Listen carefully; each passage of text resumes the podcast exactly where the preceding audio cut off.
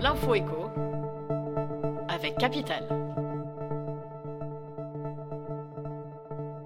On commence par la bonne nouvelle du jour pour les agents de la fonction publique d'État en matière de congés. Un arrêté publié ce dimanche 25 février leur permet en effet de stocker davantage de jours de repos sur leur CET.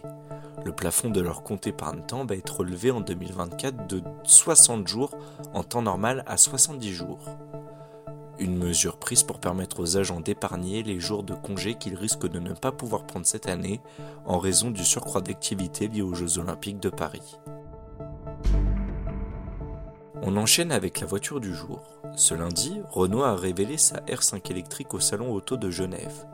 Pour Lucas de Meo, le patron du constructeur, la R5 est la meilleure voiture électrique compacte au monde. Ce modèle est vendu à un prix compétitif de 25 000 euros un tarif qui lui permet de concurrencer la Citroën IC3 à 23 300 euros et la prochaine Dacia Spring annoncée à 20 000 euros.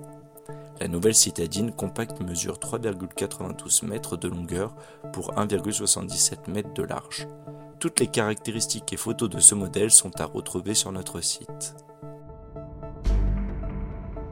On poursuit avec la question du jour. Est-ce la fin du permis de conduire à vie? Une mesure portée par l'eurodéputé Karim Adeli envisage d'imposer un examen tous les 15 ans à l'ensemble des conducteurs quel que soit leur âge.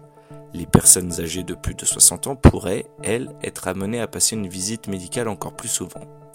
Ce texte sera débattu au Parlement européen ce mardi, avant de procéder à son vote définitif le lendemain. Si cette loi était adoptée, elle pourrait n'entrer en vigueur qu'à partir de 2033.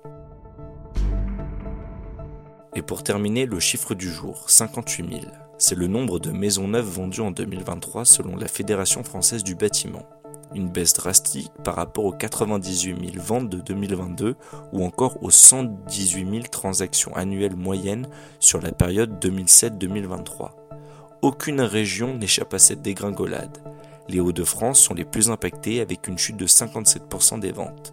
Seule la Bretagne affiche un recul inférieur au seuil symbolique de 30%. C'était l'info écho avec Capital.